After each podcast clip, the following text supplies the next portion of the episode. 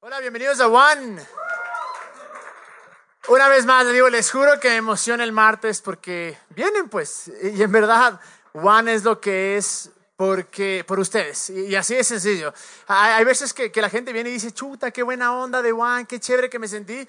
Y la única razón lógica, obviamente, aparte de Jesús, es, es ustedes, ustedes que hacen esas que gracias, vean, gracias por creer esto. Y yo creo que que cada vez que vienen, eh, yo creo que Dios se pone feliz, porque dice, o sea, vinieron por mí, y, es la única razón lógica por la cual veo, después de dos años de estar como Juan, eh, que sigan viniendo. Y les digo gracias, gracias, gracias. Hoy empezamos con una nueva serie. Eh, no sé si les gusta el diseño, me fascina el diseño, espectacular. Me gustaría mentir y decir que yo hice, pero no, alguien más hizo. Pero es increíble. y la razón por la cual queríamos hacer esta serie es porque ya habíamos hablado acerca de él es. Y les digo, si es que no han escuchado esa serie, vean, vayan al iTunes, vayan a la página web. Es tan importante saber quién es Jesús, porque todo lo que creemos tiene que alinearse con él. Vamos a hablar un poquito más de eso, pero la razón por la cual hicimos esta serie es porque estoy convencido de que Dios es real. Si Dios no fuera real, no gastaríamos nuestro tiempo, nuestro esfuerzo en hacer cosas así.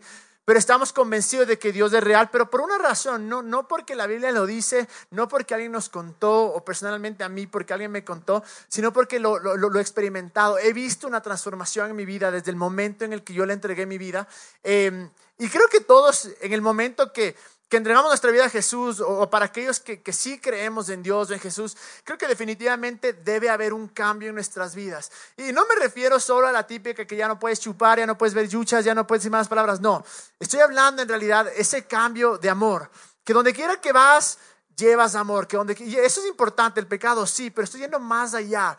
Me, me, me, me sorprende muchas veces eh, la cantidad de, de teólogos que, que ahora hay en día. El otro día con con, el, con el negro y con el Jimmy nos sentábamos y conversábamos porque, y con el Leo también, es impresionante la, la, cantidad de teólogos que hay ahora. Y no hay nada de malo, me parece hermoso. Es más, uno de mis deseos es conocer más. Estoy pensando en meterme en un curso de teología para saber mucho más de esto, eh, porque mientras más conozco me doy cuenta que en verdad no sé nada. Pero me sorprende cómo hay gente que conoce tanto sobre la teología pero simplemente no saben cómo aplicarla, no saben cómo vivir. Sus vidas es un desastre, pero claro, son los primeros en decir, ah, todos están equivocados y Dios esto y Jesús esto y la Biblia dice esto, pero me da pena, me, me, da mucha pena porque muchas veces nosotros nos convertimos en aquellos que sabemos toda la teología, pero esa misma teología, y cuando hablo teología digo la perspectiva, la manera de verle a Dios o de ver la Biblia, nos impide de, alcanzar o de tener esa transformación o de vivir en la manera en la que yo creo que Dios realmente nos eh, quiere que vivamos. Por alguna razón murió y vamos a hablar justo de eso también. Pero es impresionante como muchas veces incluso sabemos y podemos algunos recitar versículos y hablar de versículos pero en la hora de la práctica, en la hora que si estoy armando a mi hermano, si estoy eh, viviendo al máximo, si estoy, una vez más, eh, eh, con un deseo de no pecar, si estoy con este deseo de seguirle a Dios y de valorar a las personas que están al lado mío, muchas veces fallamos en eso. Entonces, es la razón de esta serie. Y yo quiero, quiero aclarar una cosa, quiero aclarar que porque creamos en Jesús no significa que Dios nos ama más, no significa que somos más especiales, que somos los favoritos de Dios de ninguna manera. Dios nos ama a todos por igual porque Él murió por todos. Jesús en esa cruz pensó en los buenos, en los malos, en los creyentes, en los no creyentes. Eso quiero, quiero establecer eso y quiero que quede muy claro. Pero el otro lado también es que muchas veces, una vez más, volviendo al tema de que solo creo en Jesús, pero nos olvidamos de los beneficios que tenemos o, las cosas que tenemos a nuestro alcance por creer en Jesús, por estar en Jesús. Y ya les digo, es impresionante cómo se puede hablar de un Jesús o de Dios de boca y de palabras, pero en la vida real simplemente no es parte de nuestra vida y no vemos su mano, y no porque Él no quiera, sino que muchas veces porque o tal vez no conocemos o porque tal vez simplemente lo ignoramos o inmediatamente decimos, no, eso es, eso es doctrina del diablo. No, no, esto es falsa doctrina. No, no, Dios no te quiere bendecir. Dios quiere hacerte sufrir. Y vamos a hablar sobre todo esto en esta, en esta serie porque es impresionante cómo podemos vivir creyendo en un Dios, pero nunca ser parte de, lo que Dios tiene para nosotros. Miren lo que dice en Salmo 103.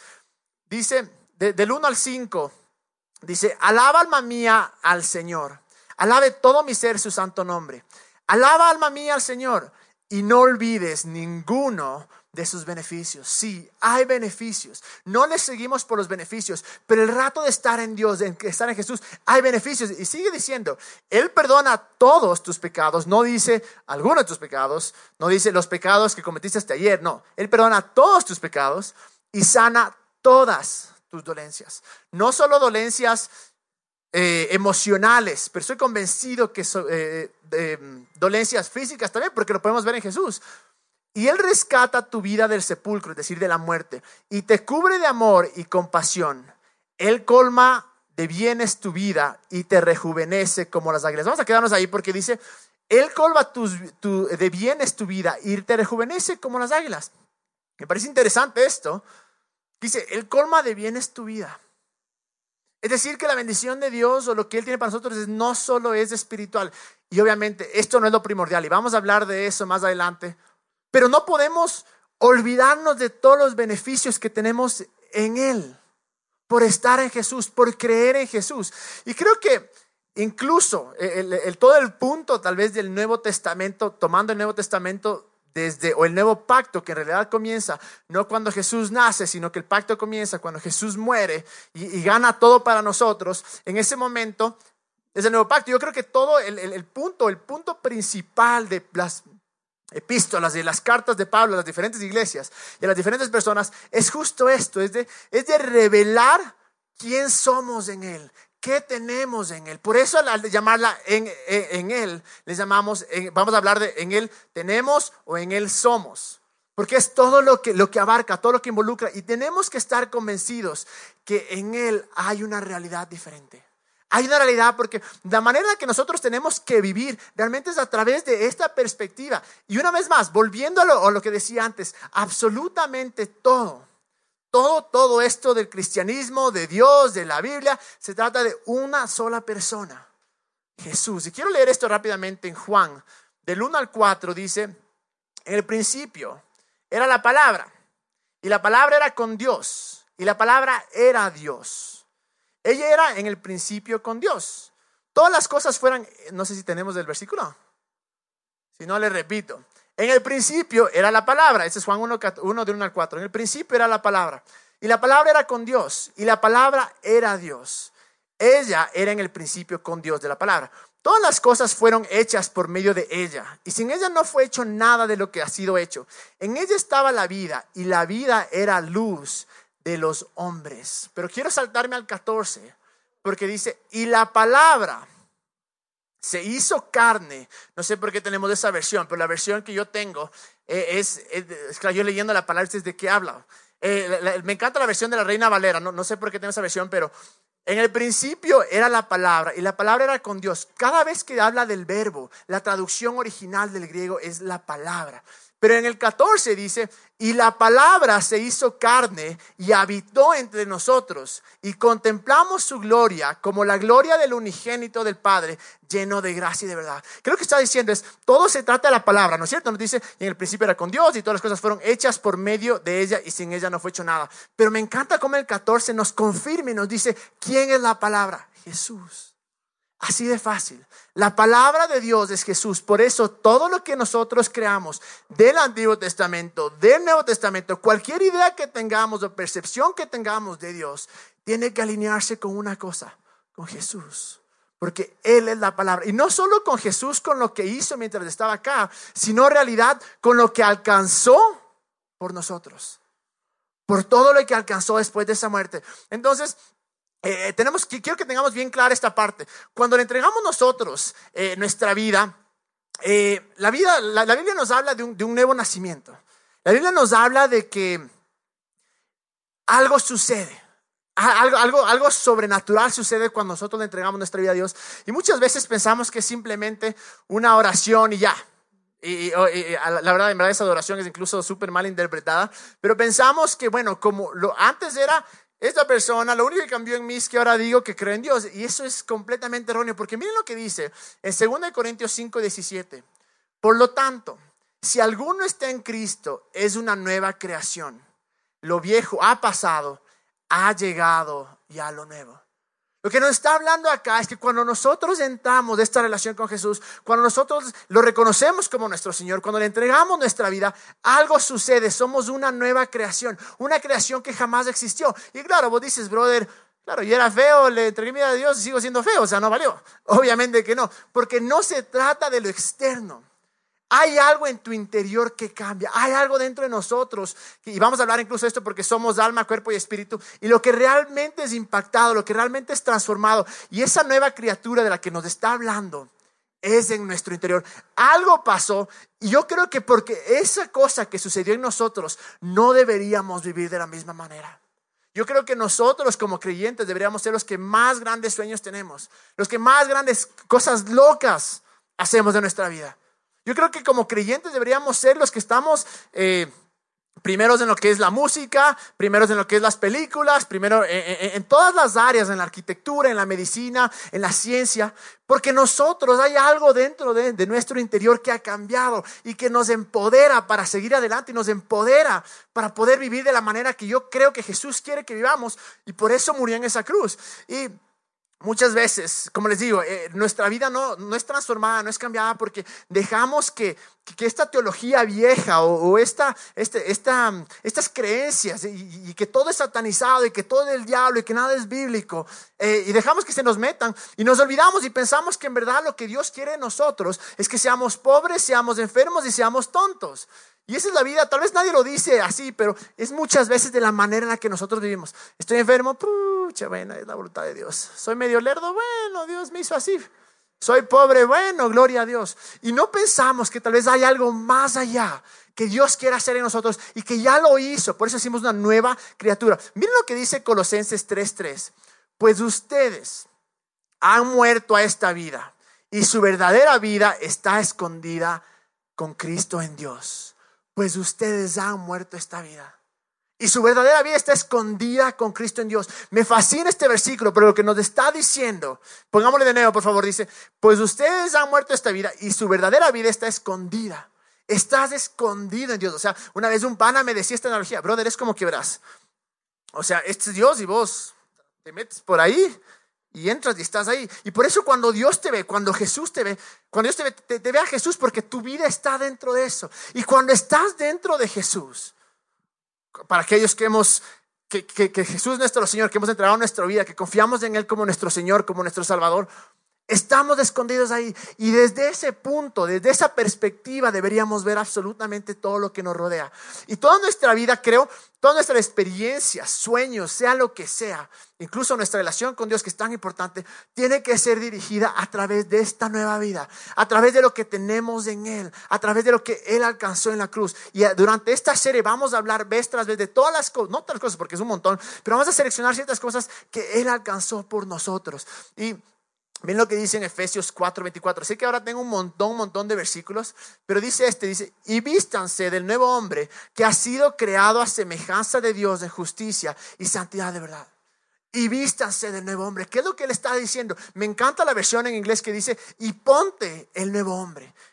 ¿Qué es lo que está diciendo? Es en tu mente, cambia de, la manera de pensar que decías, bueno, solo soy humano, solo soy un hombre, no puedo hacer nada, lo que sea que sea, igual todo lo que pase en mi vida es la voluntad de Dios, entonces me cruzo de brazos y si quiere se da, si no también. Y muchas veces vivimos igual que toda la gente, sin aceptar estos beneficios.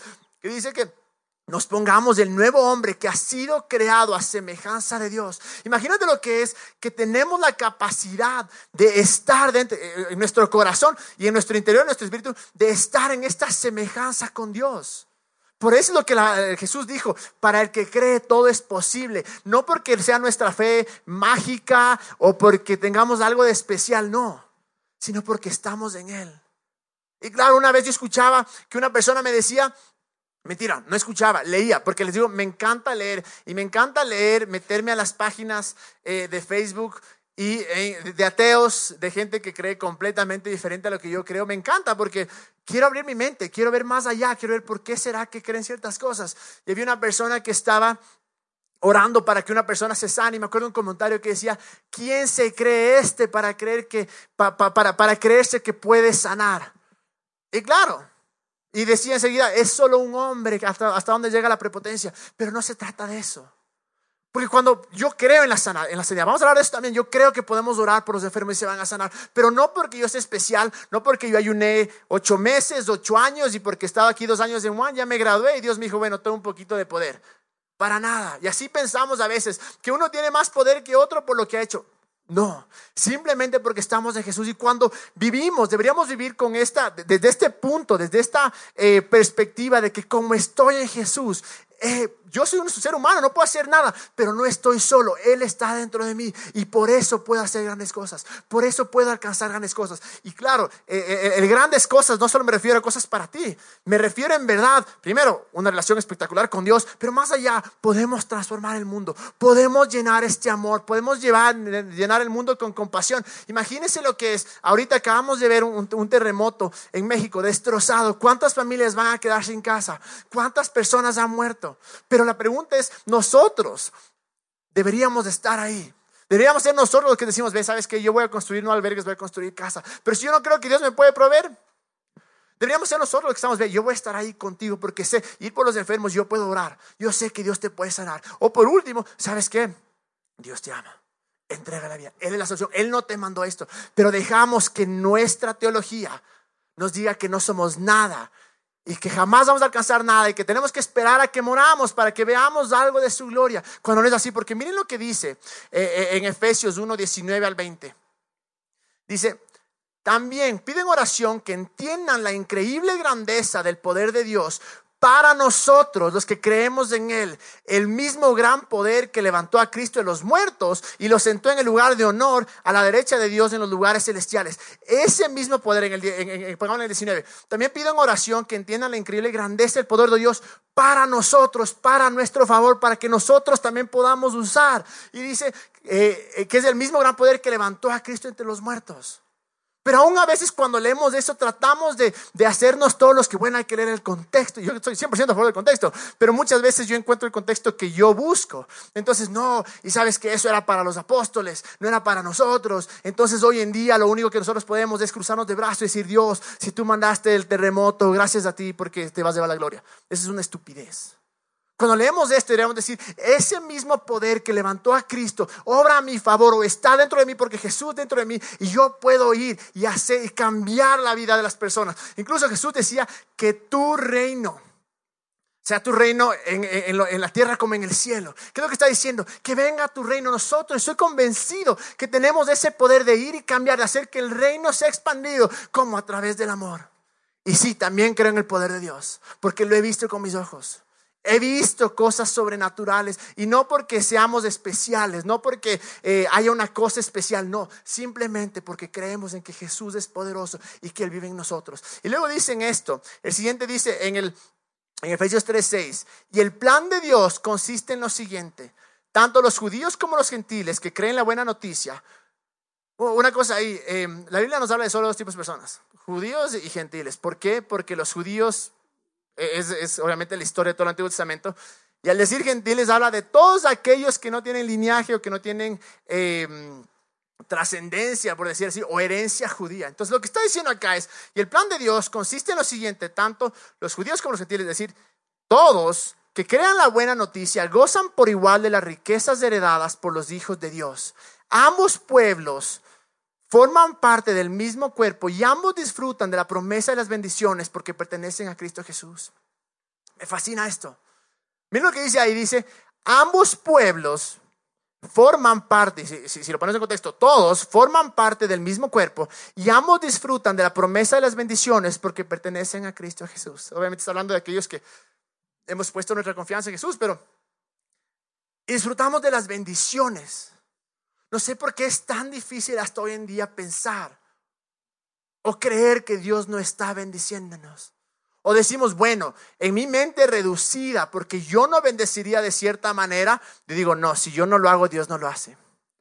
Y claro, atacamos cuando otras personas creen que Dios sí nos puede bendecir, que Dios puede hacer grandes cosas por nosotros, porque nos ama nada más, no porque nos merezcamos. Jamás nos vamos a merecer absolutamente nada. Todo lo que hace Dios en nuestra vida es simplemente por gracia. No es que Dios me prosperó porque yo, di mi diezmo en Juan. Me encantaría decirles, vean, si no dan su diezmo en Juan, ninguno va a prosperar. Me fascinara porque si dieran toditos, pero no es verdad. La realidad es que tú eres bendecido independientemente de eso. Ahora, que, que, que cuando diezmas, sí, o diezmas o das o ofrendas, y la Biblia dice que el alma de generoso prospera, de acuerdo, y que Jesús dijo que es más bendecido el que da que el que recibe, 100%. Pero no hay manera de ganarnos las bendiciones de Dios. Todo y absolutamente todo viene por una cosa, por gracia. Y me encanta como dice, ambos pueblos forman parte del mismo cuerpo y ambos disfrutan, esto en el Efesios 3:6, y disfrutan de la promesa de las bendiciones porque pertenecen a Cristo Jesús. Disfrutamos de eso. La realidad es que esto es para todos aquellos que creemos en Él. No le buscamos por esto, quiero ser bien claro. No le buscamos a Jesús por esto. Buscamos porque necesitamos un Salvador, porque es nuestro Padre, porque nos ama, porque está loco por nosotros, porque es Dios, porque es el Rey de Reyes, porque es el Señor de Señores. Por eso le buscamos.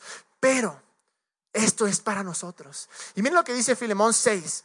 Pido a Dios que pongas en práctica la generosidad que proviene de tu fe a medida que comprendes y vives todo lo bueno que tenemos en Cristo. Que, que, pongas en práctica y que y proviene de tu fe a medida que comprendes y vives todo lo bueno que tenemos en Cristo. Todo lo bueno que tenemos en Cristo. Podemos pasar nuestra vida como creyentes, seamos cristianos, seamos católicos, seamos bautistas, pentecostales, cualquier denominación que tengamos. Podemos pasar toda nuestra vida viviendo solos, rogando a Dios y, suplicando que se acuerde de nosotros, suplicando que, que su voluntad se haga en mi vida. O podemos pasar confiados en su amor, confiados en lo que dice acá, comprendiendo y viviendo todo lo bueno que tenemos en Cristo. Porque una cosa también es verlo acá y otra cosa es vivirlo. Que nuestra vida esté reflejada de eso. Y una vez más, muchas veces se ha reducido, y sé que la parte material es mínima, pero es parte de, pero muchas veces se ha reducido al, no, esto es todo espiritual. Y cuando tú te mueras, ahí sí va a ser. Y pasamos la vida, les digo, de, de, tropiezo en tropiezo. Y por más que Dios quiera ayudarnos, porque más que Dios dice, mira, tú puedes hacerlo porque está el poder en ti, porque yo vivo en ti. Y pasamos bajada la cabeza, bueno, lo que sea. Me acuerdo cuánto me dolió eh, eh, en el corazón una, una vez que recibí, yo trabajaba en una organización súper chévere, eh, cristianos, y, un pastor había mandado un, mensaje que decían, vean, Dios nos está dando la, prueba mayor, que es, em, mi esposa está con cáncer, se va a morir, y sé que es la mayor prueba, y, y si es que es la voluntad de Dios que se muera, sino que viva. Y yo me pongo a pensar y digo, qué duro. Qué, duro vivir de esa manera.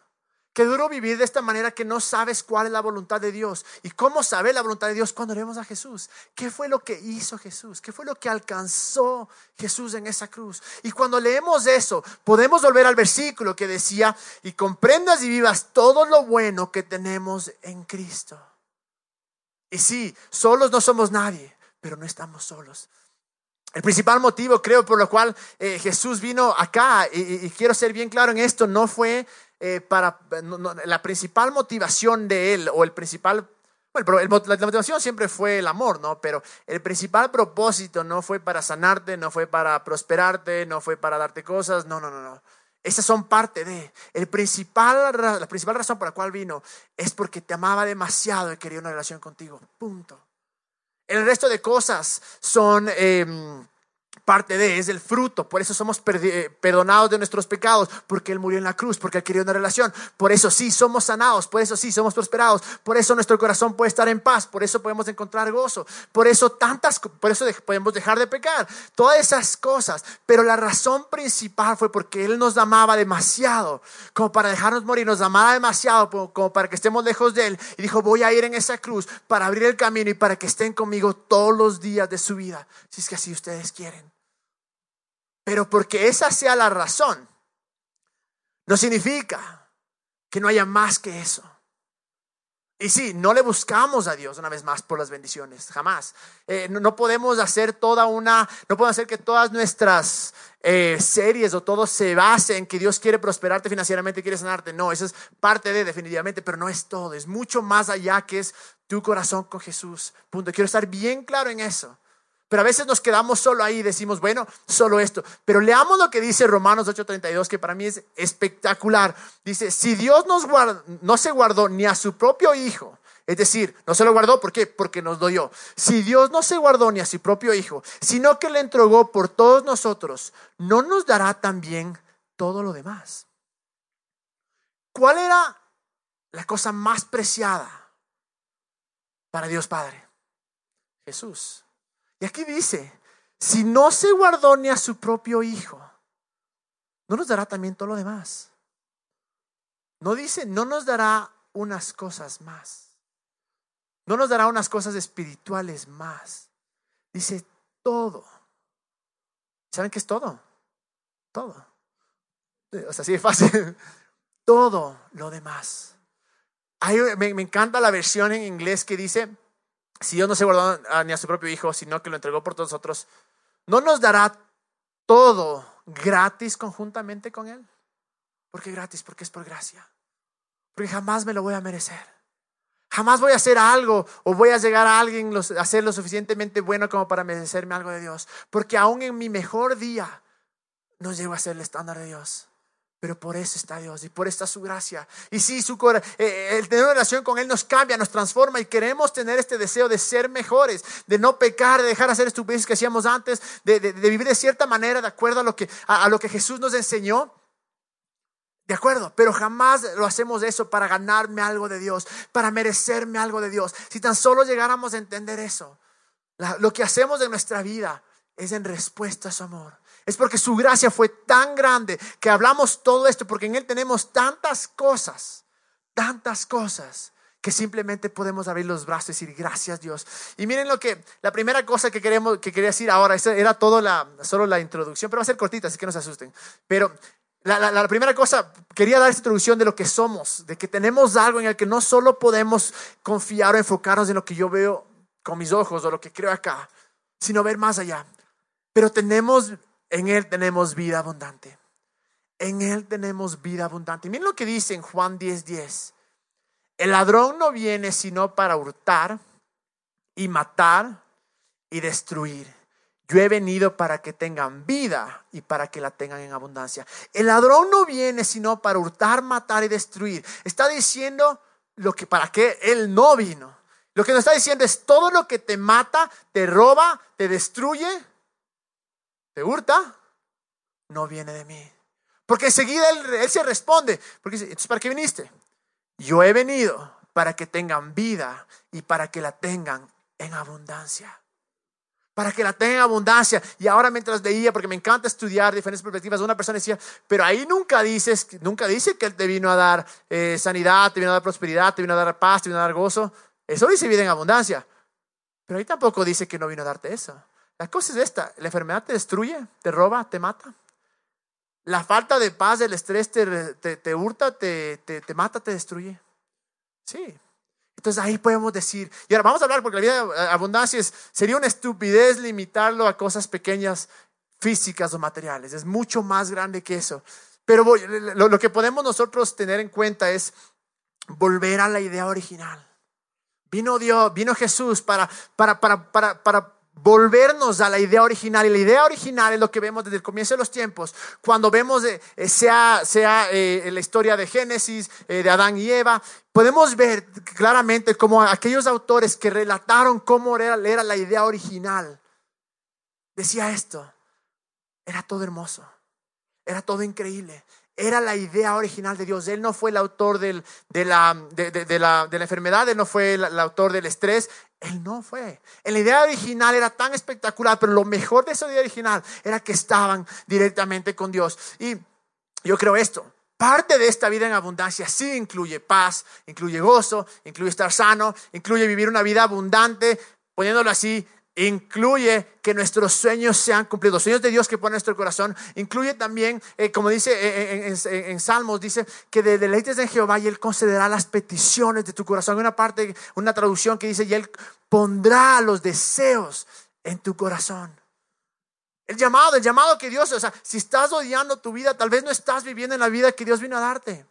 Y me parece chistoso cómo pensamos que el seguirle a Jesús. Ahora, Jesús nunca ofreció que le iba a ser, le iba a ser perfecta, ¿no? Dijo, va a encontrar tribulaciones, va a encontrar pruebas. Listo, o sea, nadie está diciendo y jamás, eh, eh, eh, una de las mayores, mejores formas de solucionarnos con Dios es pensar que porque le entrego mi vida todo va a ser perfecto. De ninguna manera. Pero a pesar de las circunstancias, a pesar de todo lo que vimos, podemos vivir una vida en abundancia. Y vamos a hablar justo de estos dos temas, sanidad y prosperidad, porque sé que para muchos de los más controversiales. Pero la verdad es esta, que si es que solo fuera el llamado de Dios, o, si solo fuera la voluntad de Dios, eh, no bendecirte y no hacerte nada acá, yo creo que lo que él hubiera hecho nos hubiera llevado. O sea, yo, yo creo que, que si su plan solo se, solo se enfocara en la eternidad, hubiera dicho, bueno, el rato que, que me traigas tu vida, al cielo. No sucede, estamos acá. Porque también hay un plan inmenso que tenemos que cumplir, que yo creo es llevar estas noticias de amor a los demás, amar a las personas como Dios les habló y contarles de que todos hemos sido una desgracia, hemos pecado y necesitamos un Salvador y que solo hay un camino, una verdad, una vida que es Jesús. Pero para llegar a eso, no podemos ser nuestras fuerzas. Si es que alguien tiene sueño de ser un misionero, ¿saben qué necesitan aparte del corazón y las ganas? Kushki. O sea, podemos tener todas las ganas que queramos de estar aquí en Juan, pero si no hay Kushki, ¿qué toca en Facebook? O sea, Facebook Live. Eh, imagínense. Entonces, para ir a otras ciudades, a otros países, o donde quiera que estés, en cualquier área que sea, seas arquitecto, doctor, hombre de negocios, lo que sea, necesitas sanidad. Para cuidar de tu familia necesitas sanidad. Y me, me sorprende que muchas veces como creyentes pensamos que somos mejor que Dios. Porque a nuestros hijos, ¿alguien, algún papá aquí, levante la mano si hay algún papá, algún papá. Nada, ni uno. Toca abrir uno para guaguas para que vengan los taitas. Por allá había una manito, perfecto. Pero bueno, estoy convencido que ningún papá le dice al hijo, ah, toma, te voy a, te voy a cortar los dedos para que aprendas ahora sí, desgraciado. Y para que me ames. Y para que no te vayas de mi casa. Jamás. Es más, Jesús dijo, ustedes siendo malos cuando les dicen, les piden pan, les dan pan, nadie le da una serpiente, nadie le da una piedra. ¿Cuánto más nuestro Padre que está en el cielo? Y nos ponemos en un nivel que pensamos que somos más buenos que Dios, porque yo sí le diera a mi hijo. Pero tú, Dios, sí es tu voluntad. Yo soy bueno, yo sí le diera, pero sí es tu voluntad. Está bendíceme, está sáname. Dame una esposa. No, no me vas a morir del hambre. Y a veces actuamos del hambre físico, ¿no? Ya enseguida toditos. Qué bestia. Escucharán de nuevo, vean la, la, la serie, de, la serie pasada incluye todo esto, pero les digo la verdad desde esta. Voy a pedir que venga la banda, porque aun cuando incluye todos estos, esto no es el fin. El último fin, una vez más quiero ser bien claro, por lo cual Dios murió no es para estas cosas, pero sí incluyen. Y aun cuando incluyen, aun cuando no podemos olvidarnos de esto, de la misma manera, una vida abundante, no es una vida abundante si yo tengo plata y paso enfermo. No es una vida abundante si tengo plata y estoy muerte en mi pecado. Soy un alcohólico, soy un drogadicto. No es una vida abundante si es que yo em, soy sano, pero mi familia es un desastre porque les trato pésimo, mi esposa me abandonó o yo la abandoné. Eso no es una vida abundante. Al hablar de una vida abundante hablo de todo su conjunto, pero más allá. De nada nos sirve. Y me sorprende a mí ver cómo tantas celebridades, incluso futbolistas, que para mí eso sí me sorprende, que lo han tenido todo y podemos decir la bendición, por decir así, aparentemente, pero se suicidan, pero se matan, pero aún así no están llenos. Porque la realidad es que la vida en abundancia, aun cuando incluye estas cosas, sí creo 100% que Dios quiere ser exitoso, de acuerdo, 100%. Pero eso no te va a llenar, eso no te va a transformar. Eso es como que un extra. Porque su bondad es tan grande. Lo que en verdad nos va a transformar y lo que de verdad se, trata, la vida eh, en abundancia, es con quién estás. Miren lo que dice. Con esto termino. Juan 17:3. Esta es la vida eterna. Que te conozcan a ti, el único Dios verdadero, y Jesucristo, a quien tú has enviado. Y esta es la vida eterna. Que te conozcan a ti, el único Dios verdadero, y Jesucristo, a quien tú has enviado. De esto se trata la vida en abundancia de conocerle. Y no le seguimos por todos estos beneficios, pero no nos podemos olvidar, por eso hay la serie. Pero si comenzamos con algo es esto, mi vida en abundancia, comiencen a conocerle a Él. Y comiencen a conocerle a Él como Él es. Comiencen a conocer su amor, comiencen a conocer su gracia, comiencen a conocer qué es lo que Él hizo por mí. Comienza a conocer qué soy en Él, qué es lo que Él dice de mí. Porque muchas veces es fácil y, pensamos que eres, eres ostentoso, eres altivo, eres prepotente cuando dices, yo soy santo. Yo soy justo. Ah, pero no hay ninguno justo, dice la Biblia. En mis versos, yo solo no. Pero yo tengo a Jesús, al más santo de todos. Y de eso se trata. Y quiero que se pongan de pie. Porque quiero que entendamos que la vida con Jesús no solo tiene que estar acá. No solo tiene que estar en Él me sanó y ahora voy a estudiar toda la sana doctrina, voy a estudiar toda la buena teología. No, es cómo voy a hacer que lo que Jesús hizo por mí, que lo que Él es, que yo pueda aplicarlo en mi vida. ¿Cómo puedo alcanzar esa vida en abundancia que viene con Jesús y empieza con Jesús y termina con Jesús? Esa es la verdadera vida en abundancia. Cuando le entregas tu vida, cuando dices Jesús, no soy nadie, te necesito. Vamos a hacer nuestros ojos y vamos a orar, Señor, te doy gracias, porque eres todo. Todo fue hecho para ti, todo fue hecho por ti. Tú eres el comienzo y el fin. Gracias porque tú eres el comienzo de la vida eterna y tú eres el comienzo de la vida en abundancia. Y oro Dios que nunca nos olvidemos de esto. Que nunca nos olvidemos que todo empieza en ti. Que en ti tenemos vida abundante. Pero que también Jesús, seamos humildes y aceptemos que si moriste por nosotros, si entregaste tu vida por nosotros, ¿cómo no nos va a dar el resto de cosas? Creemos en ti, Dios. Confiamos en ti. Yo oro, Señor, que nunca nuestra motivación sea seguirte por lo externo, por los beneficios. Pero también oro, Jesús, que nunca nos olvidemos de lo bueno que has sido, de lo bueno que eres y de todo lo que somos en ti. Y oro Dios que durante esta serie nuestra vida sea transformada, nuestro corazón sea transformado y podamos verte como eres. Y podamos ver quién somos en ti, qué es lo que tenemos en ti. Y que de ahora en adelante comencemos a vivir en esta nueva realidad, que no es una realidad normal, es algo espiritual, algo sobrenatural, que solo viene de ti, Padre. Y confiamos en ti, porque tú eres nuestra vida en abundancia. En el nombre de Jesús, Señor. Y les digo, vamos a adorarle. Vamos a adorarle por quién es y por lo que Él hizo.